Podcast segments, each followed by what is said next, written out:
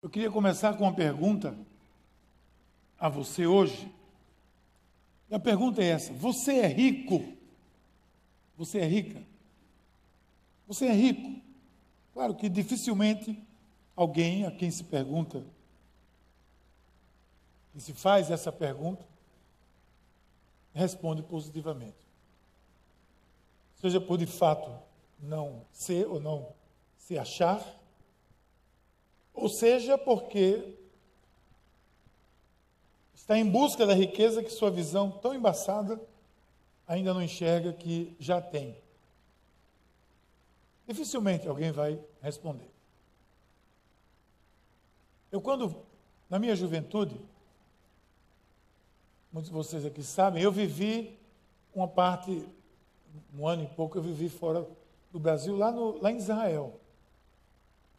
E na minha, na minha, no meu mês de intervalo, eu fiz uma viagem para o Egito, no mês de julho, para experimentar o verão do Egito, muito bom, 50 graus, 50 e poucos graus, muito legal ali, bom, prazeroso. E eu viajei por ali, mochileiro, com juventude, na época da Copa do Mundo de 82. A maioria de vocês nem era nascida. Né? 82, eu andava na rua, a minha mochila, bandeira do Brasil, e o pessoal na rua gritava, doutor Sócrates, que achavam que eu era parecido com Sócrates, o grande jogador brasileiro.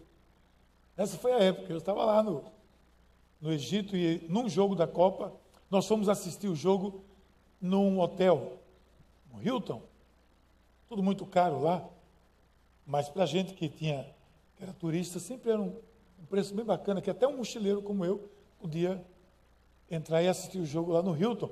E tinha uma mesa grande, eu me sentei, tinha um cidadão sentado nela, com uma quefia de árabe bonita, branca, aquele cordão preto e uma roupa de árabe assim, aquela alva, mais que a neve, muito bonita. E ele estava sentado na mesa e eu pedi, posso sentar aqui? Ele disse, não, pois não. E eu me sentei e disse o pessoal, pode vir. Aquele, aquele golpe que você faz, posso sentar? Pode, vem turma. Então, eram oito comigo. Canadense, americano, brasileiro, nós sentamos naquela mesa para assistir um jogo da Copa lá. E aí conversa vai, conversa vem, curiosidades para lá e para cá. Eu findei descobrindo que ele estava ali, porque era estudante de arqueologia, eu nunca me esqueço disso. E ele foi contando a vida dele, foi na Arábia Saudita, a família e tal. E eu perguntei para ele, então, você, na minha ousadia de jovem, eu perguntei, então você é um milionário do petróleo? Ele disse, sou. Sou. Acho que foi a única vez na minha vida que eu perguntei a alguém se eu perguntei isso, a pessoa disse, sou. Simplesmente. Ele foi sincero, não mentiu, ele disse, sou. Eu sou esse milionário. Moro aqui no Hilton, tal andar. Mora no Hilton mora no Hilton porque tem uma condição boa. Eu sou rico, sim. Sou milionário do petróleo. Então, o que, que vem na sua mente quando você, com a sua mente, com, com a proposta de ser rico ou ser rica? Porque é desafiador, parece pelo menos desafiador falar sobre isso no contexto que a gente vive hoje, de tanta crise por aí muito apelo material, muito, muito muita desvirtuação, desvirtuamento do que seja riqueza. Mas o que, é que você faria se você fosse rico ou se você se considerasse é que você não é? E se eu disser aqui que Deus se preocupa com a sua prosperidade, que Deus quer que você prospere, você deve estar pensando aí, pastor Miguel está indo numa direção que eu nunca vi. Mas eu quero dizer a você que Deus é a favor da sua prosperidade. O texto de Isaías vai dizer assim: se vocês estiverem dispostos a obedecer, comerão os melhores frutos dessa terra.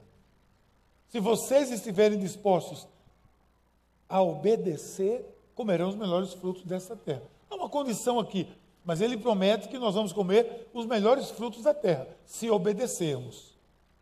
Então eu não tenho nenhuma dificuldade de pensar sobre isso, porque eu desejo, eu, Miguel, desejo ser uma pessoa rica. E, sinceramente, além disso, eu já me considero uma pessoa rica. Eu já me considero uma pessoa rica. E você vai dizer agora, puxa, o pastor foi mesmo nessa direção. quero ser uma pessoa rica, mais amplo, na mais ampla concepção possível. E a segunda pergunta que eu quero fazer para você aqui é: quem aqui quer ser pobre, miserável? Levanta a mão. Vai me orar por você. Quem quer ser pobre, miserável? Não, eu estou lutando tanto para ser pobre, cada vez mais pobre. Então não se escandalize com o meu desejo de ser rico, por favor. Um amém.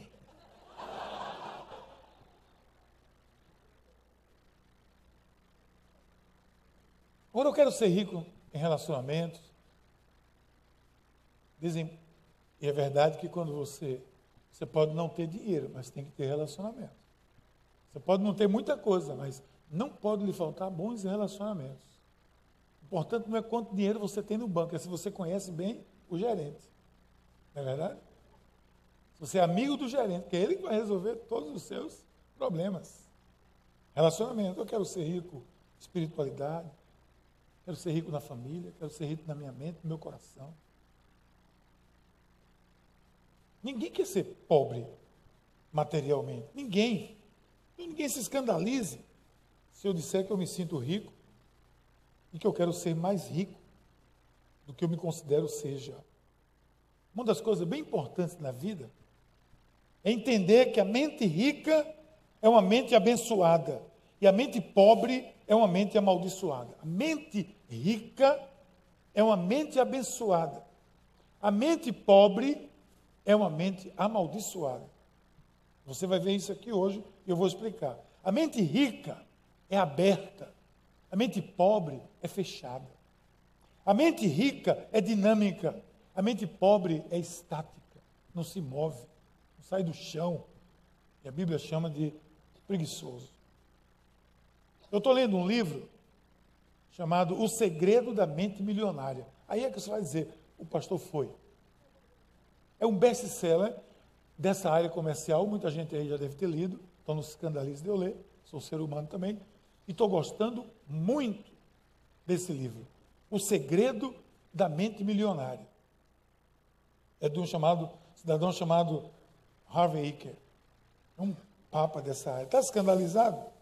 Ok, se eu disser a você, irmãos, eu estou lendo um livro, Como Ser Medíocre em 10 lições, estou conseguindo, na primeira já estou conseguindo ser medíocre. O que, é que vocês achariam disso? Que escândalo. Então não se escandalize, Deus está lendo o livro O Segredo de uma Mente Milionária. Problema nenhum.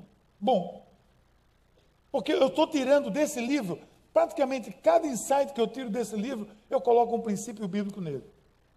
Porque eu estou percebendo que esse cidadão que escreveu isso conhece a Bíblia, ou a Bíblia conhece ele, mas eu sei que, de alguma forma, ele diz algumas coisas que me chamam a atenção.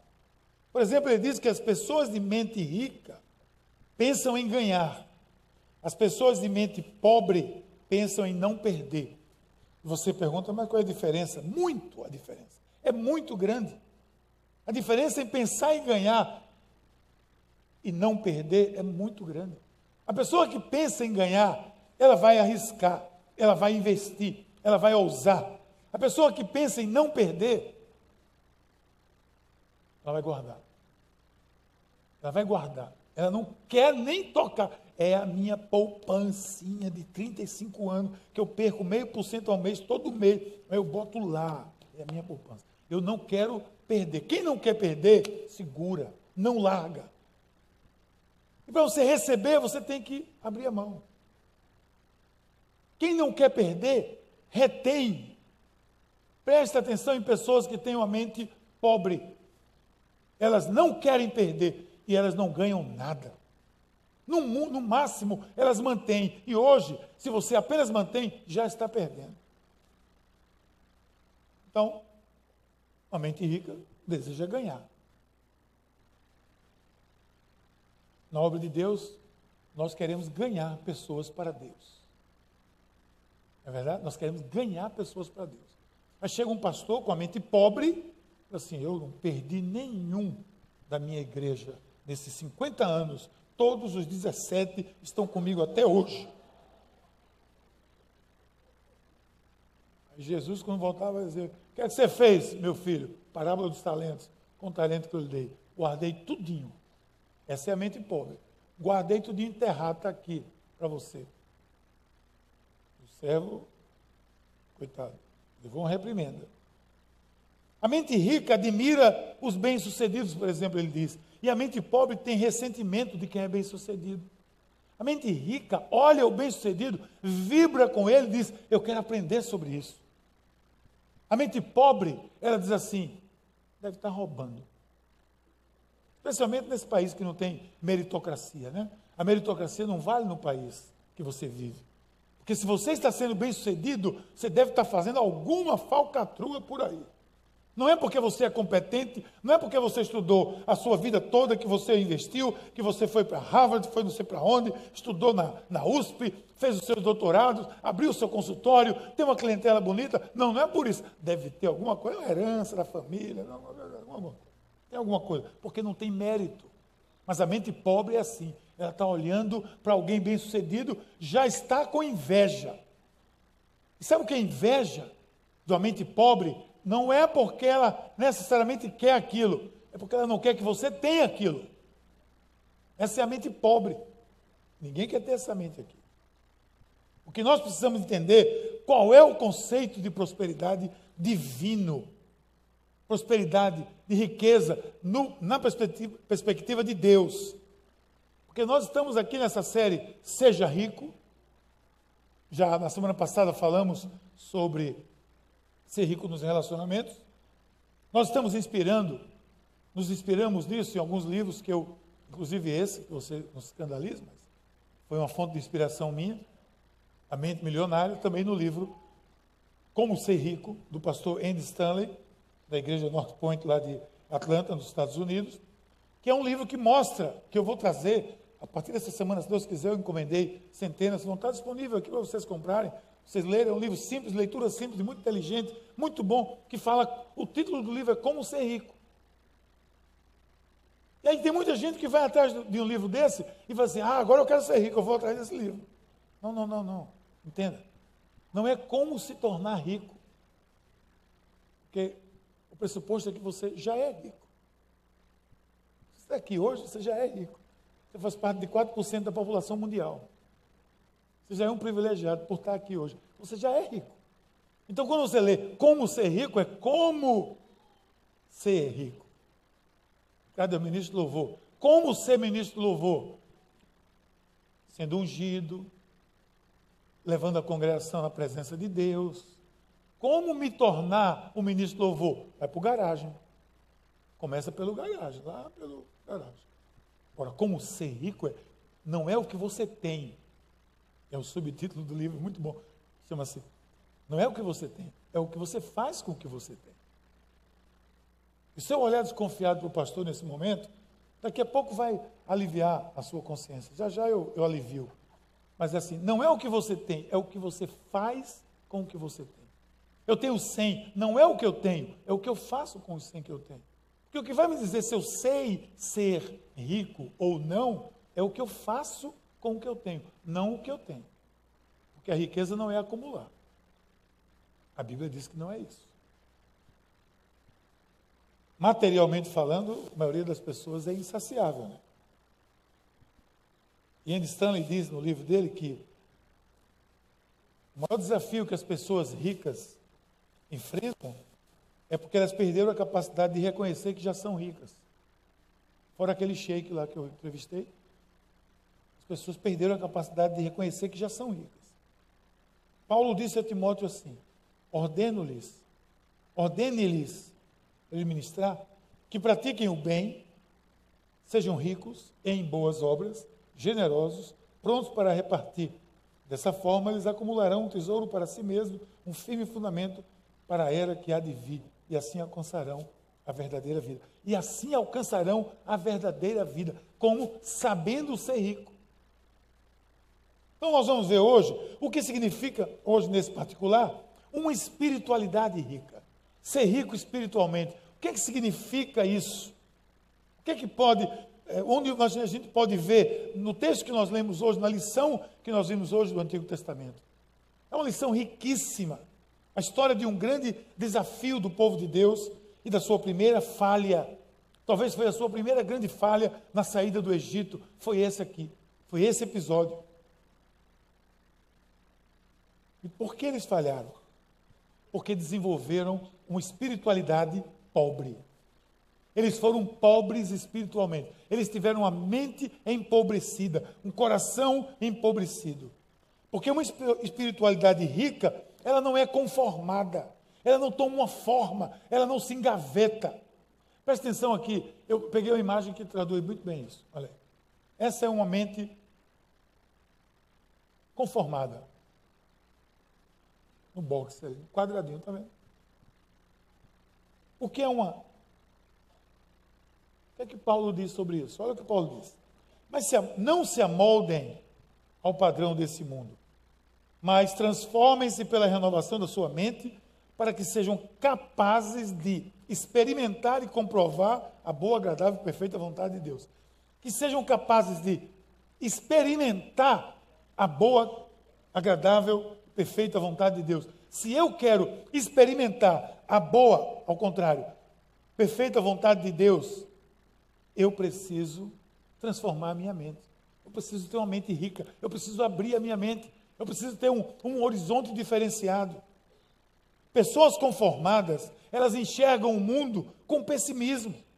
Porque se você observar a saga do povo de Deus, do povo de Israel, durante centenas e centenas, vamos dizer milhares de anos, eles estão agora diante de Casa Barneia. Casa era a porta da entrada da terra prometida. A primeira tentativa de Deus de levar esse povo à terra prometida. A primeira tentativa de Deus de dizer: está aí a terra, entrem e tomem posse tinham saído do Egito, não fazia muito tempo, passaram ali pelo Mar Vermelho, estavam ali diante daquela maravilha, que era a promessa de Deus milenar para a sua vida.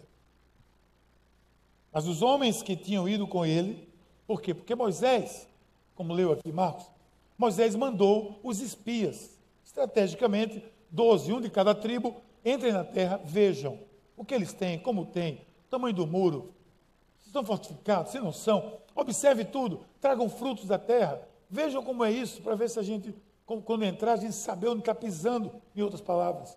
E manda 12 jovens, 12 representantes das 12 tribos, e os homens vão. Quando eles voltam, 10 deles mostram a sua mente pobre, e dois mostram a mente rica. Vamos ver o, o discurso da mente pobre qual era? Eles viram tudo com pessimismo, porque suas mentes eram conformadas. Olha o que eles dizem. Mas os homens que tinham ido com ele disseram: Não podemos atacar aquele povo.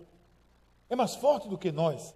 Espalharam entre os israelitas um relatório negativo acerca daquela terra. Eles foram, além de terem o seu conceito de pobreza, de mente pobre, eles foram espalhar, que era mais pobre ainda, foram espalhar no meio da congregação. Depois de já terem colocado o relatório para Moisés, foram espalhar no meio da congregação. Ó, oh, gente, não, não, entra não, que é furado esse negócio aí. Os caras lá são tudo parrudo, tudo gigante. Nós não vamos ganhar. Mesmo que eles queiram, não deixa. Não, vai, não entra nessa não, que é furada, é roubada. Ainda disseram mais. Se eles continuarem com essa história, a gente elege um novo líder aqui, dá um golpe. E volta para o Egito, volta para outro lugar. Aí a gente não vai entrar de jeito nenhum. Essa é uma mente pobre, que gera uma espiritualidade pobre e uma vida derrotada. Esse povo, gente, esse povo viu tantas ações de Deus, tantos milagres. Eles tinham acabado de ver o mar se abrir. Eu quero ir para Lisboa. Senhor, faz a tua obra.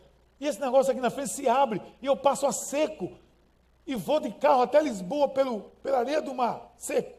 Chegar do outro lado, eu digo: Deus não está comigo mais. Foi isso que aconteceu. Eles passaram a seco pelo mar vermelho, chegaram do outro lado, foram amaldiçoados. Não, a gente não tem condições de ganhar desse povo, não. A única esperança que eu tenho é que eles estavam dizendo isso. A gente não tem, não, mas se Deus estiver com a gente. Mas não, eles estavam dizendo: nós não vamos entrar. Só tinha dois com a mente rica. Mente conformada enxerga tudo com pessimismo. Mente pobre não arrisca.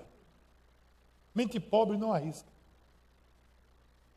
Mente pobre, eu me lembrei de um pobre, né? Eu, eu sou, nesse particular, eu sou pobre.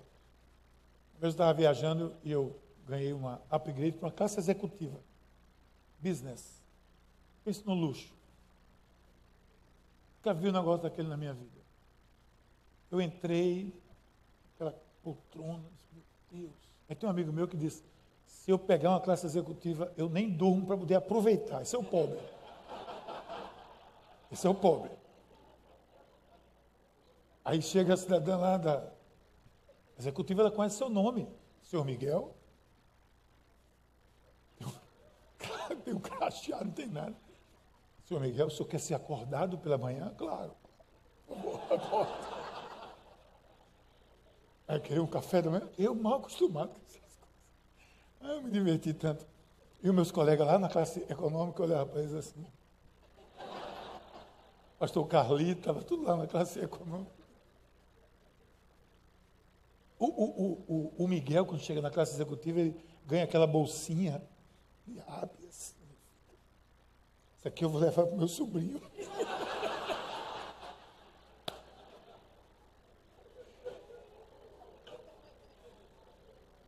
Essa escova de dentro eu vou guardar. Vou usar não, vou usar não. Mente, a mente empobrecida, ela é limitada. Ela acha que vai ser a única vez na vida que ela vai andar no executivo. Espero que não, que não seja o meu caso. Tudo que nós temos vivido aqui nessa igreja é porque nós temos incentivado a todos a ter uma espiritualidade rica. Nós incentivamos isso. Uma mente rica que enxerga as possibilidades de Deus. Entenda que uma espiritualidade rica confia na riqueza de Deus. Na sua vida não vai ser diferente.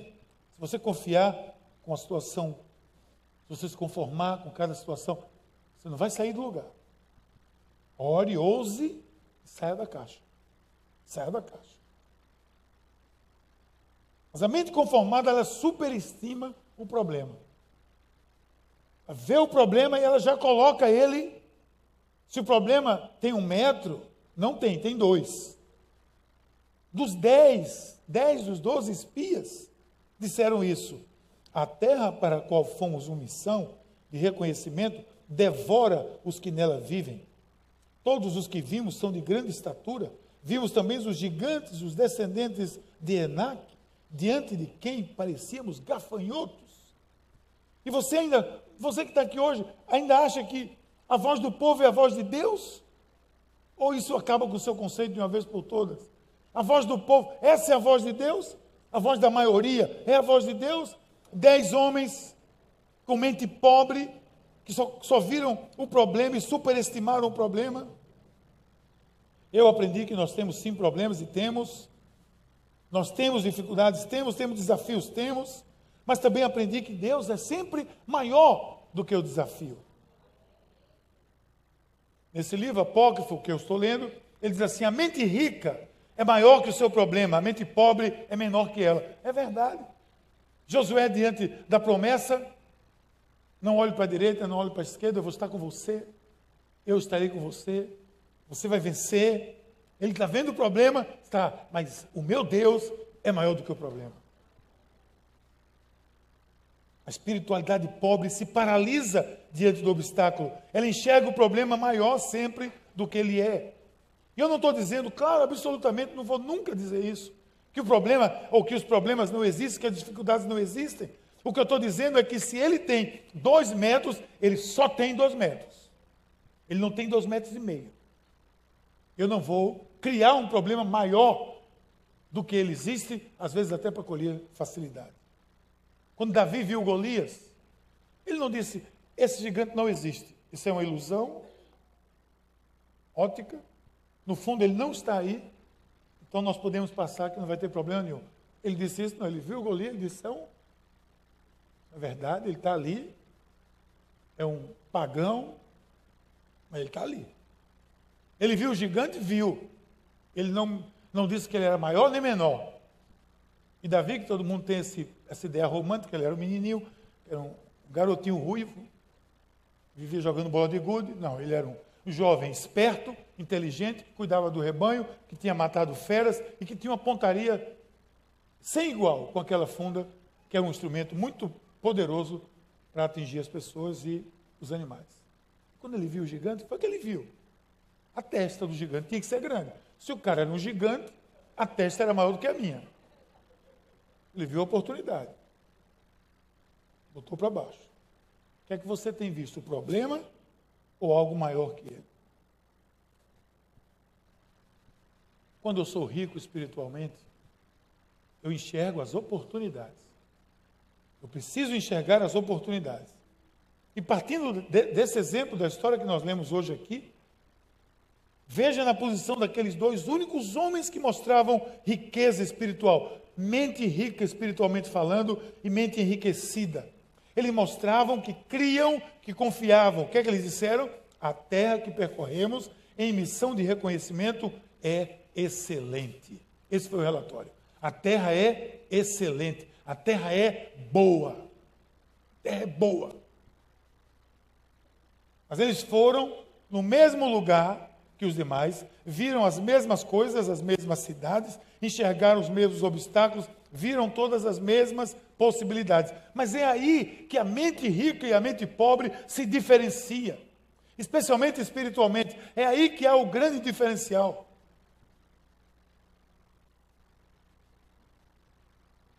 Como é que eu reajo à situação que está diante de mim, que eu sou colocado com a mente rica ou com a mente pobre? A mente rica, cheia de Deus, de confiança nele, vai enxergar o positivo, e a mente pobre, que não consegue enxergar Deus, vai ver os obstáculos. Veja esse princípio aqui. A mente rica pensa assim: posso ter ambas as coisas. A mente pobre vai pensar assim: ou eu tenho isso, ou eu tenho aquilo. Por que você não pode ter ambas as coisas? Alguém disse isso? Não. Mas eu já assumo que eu não posso. Eu vou logo escolher uma aqui. Isso é mentalidade empobrecida. Mente limitada. Dois meninos chegaram em casa no quintal, você conhece essa história? E viram o quintal todo cheio de estrume de cavalo. Um menino disse: vamos ter trabalho para limpar tudo isso. O outro menino disse: Irmão, ganhamos um cavalo. Essa é a diferença da mente rica e da mente pobre. Essa é a diferença. Quando você se vê diante de um desafio, o que é que você enxerga? Quando lhe chamam para abrir uma célula, o que é que você enxerga? Muita dificuldade. Ah, irmão, olha, eu gosto muito da obra do Senhor, mas abrir uma célula, compromisso, é muito difícil. Quinta-feira o PDL aqui, você não veio, foi uma grande bênção para a igreja. O pastor Sandro falou de alguns mitos, um dos mitos que ele levantou foi o mito do eu não estou pronto. Eu não sou capaz.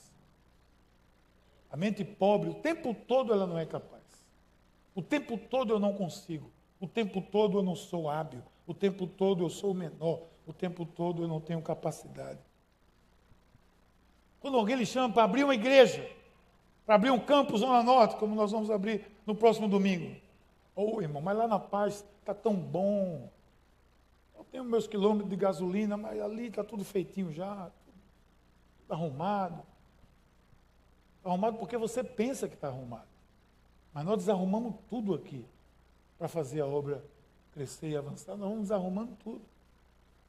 Aí tem um grupo que está aí batalhando, que está aí junto, uma da Zona Norte, não sei se é para economizar gasolina ou é pela missão.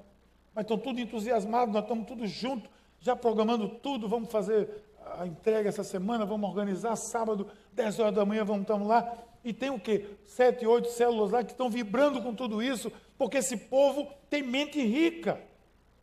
Mente rica, tem espiritualidade rica, que confia em Deus.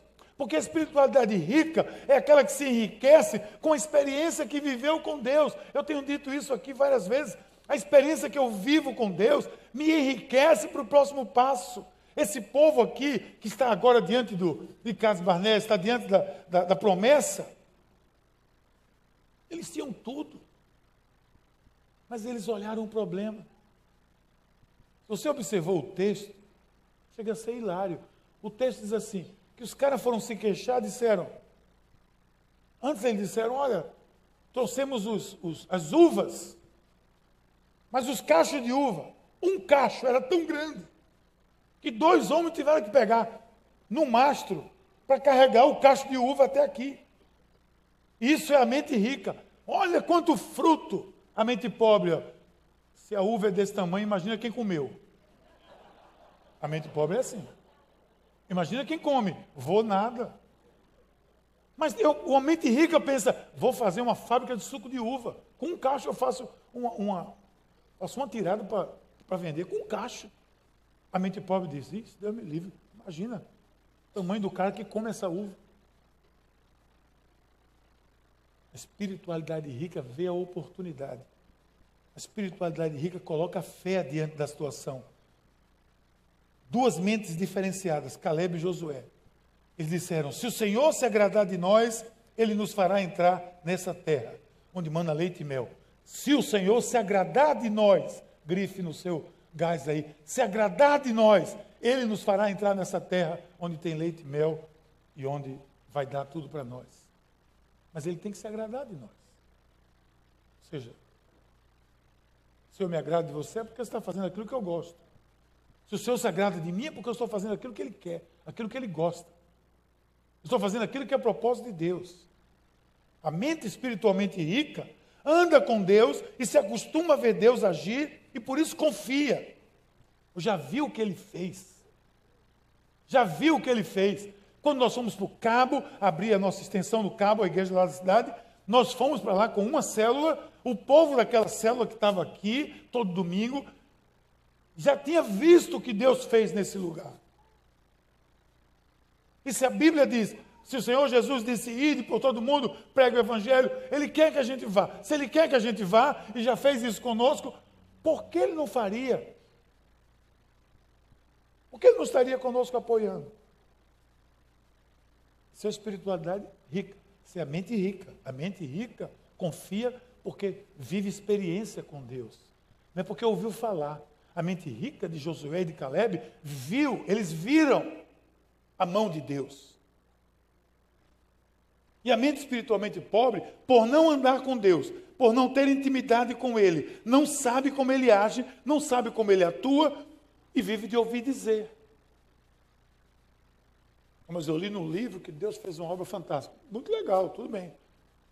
Mas e com você, e comigo? O que é que ele tem feito? Vamos molhar o pé.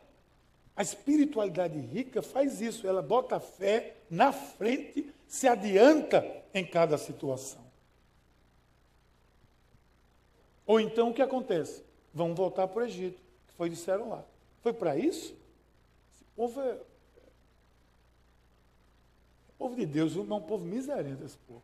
Cá para nós. Porque esse povo, a partir daí, a frase que eles mais disseram, nos 40 anos que eles passaram no, no deserto, foi: Foi para isso que saímos do Egito? Volta para lá, pô. Lá era ótimo. Lá eu passava uma jornada de 20 horas de trabalho, amassando barro para fazer tijolo, levando chicotada nas costas, comendo uma ração miserável, sem direito a nada, volta para o Egito. A espiritualidade pobre é essa.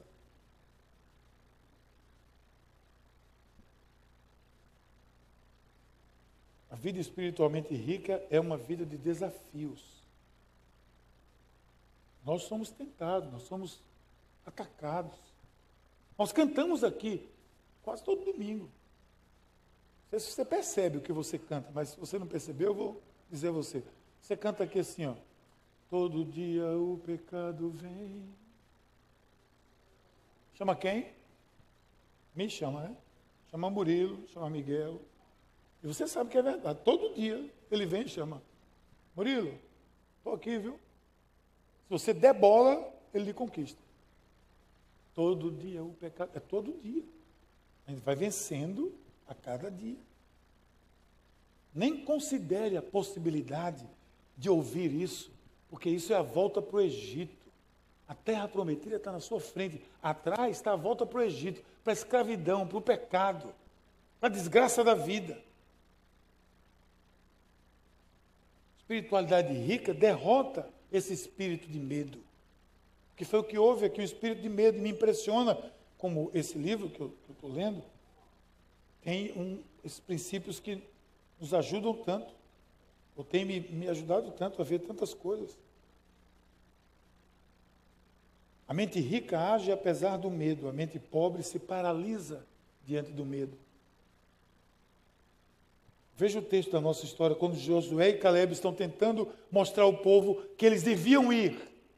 Estão tentando mostrar ao povo que eles deviam ir, tentando convencer. Imagina que uma assembleia, dez pessoas vieram lá da Zona Norte, doze vieram, dez estão dizendo, pastor, bispo, pastor Geiso, não entra nessa não, não, não vale a pena.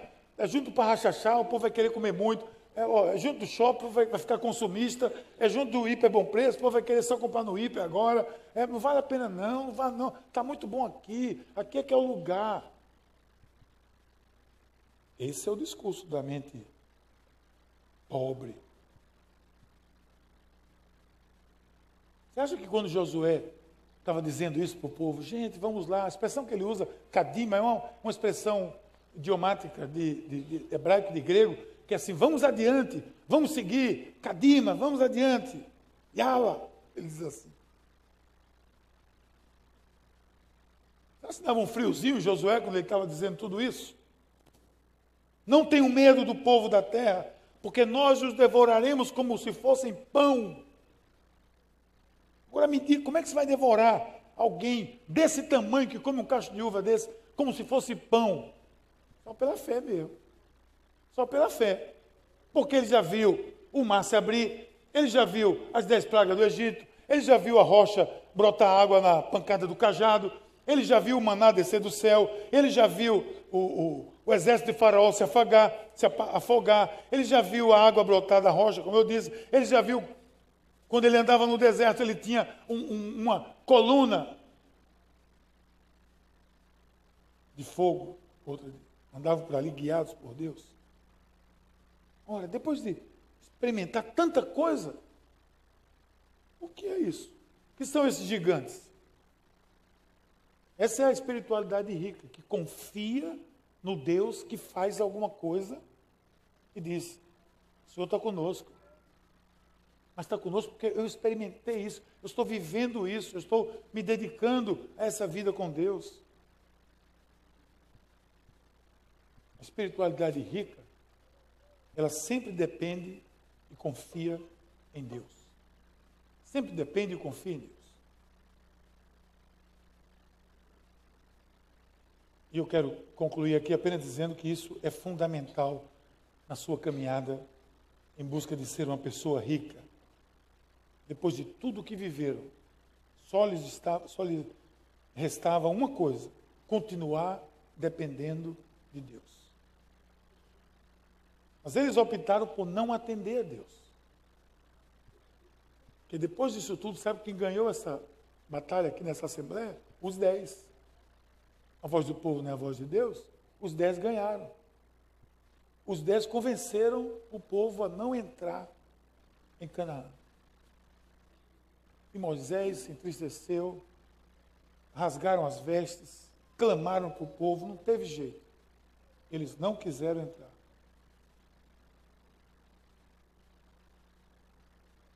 Isso descreve um pouco o que estava em jogo, o que essas pessoas empobrecidas espiritualmente não estavam enxergando. Porque eles disseram assim: Josué disse para ele, gente, vamos, no último apelo, quase no último apelo, vamos, porque a proteção deles se foi.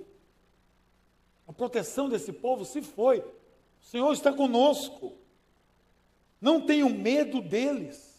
A proteção deles se foi. Igreja, a proteção deles se foi. O Senhor está conosco. A proteção deles se foi. A, a Apocalipse 18, acho, diz que Jesus pegou as chaves do inferno. Quem tem a chave abre a porta. Por isso que as portas do inferno não prevalecem contra a igreja. Por isso que Jesus disse isso. Porque a chave está tá na mão do Senhor. Somos nós que vamos e avançamos, somos nós que expandimos. Quando nós vamos para a Zona Norte, é porque nós já estamos pensando na Zona Oeste, porque nós já estamos pensando na Zona Sul, Sul, Sul, sei lá que zona agora a gente vai, Noroeste, Nordeste, vai criar paz por tudo que é canto. Por quê? Porque nós queremos expandir, fazer aquilo que Deus nos chamou para fazer. Se estamos fazendo a coisa certa, se estamos seguindo, como disse a palavra, agradando a Deus, quem será contra nós? Então seja rico, tenha uma mente rica um espírito milionário. Mas isso nunca sem dar os passos necessários. Enxergue as oportunidades. Coloque a fé diante de cada situação. Derrote o medo. Não com coragem, mas com fé. Dependa sempre do Senhor, confie nele. Esses são algumas sugestões e passos para nós nos tornarmos ricos espiritualmente. Nós já somos ricos, nós temos da parte do Senhor os recursos para viver o projeto de Deus nas nossas vidas. Então, cabe a nós cumprirmos isso e avançarmos firmemente. Que Deus nos abençoe.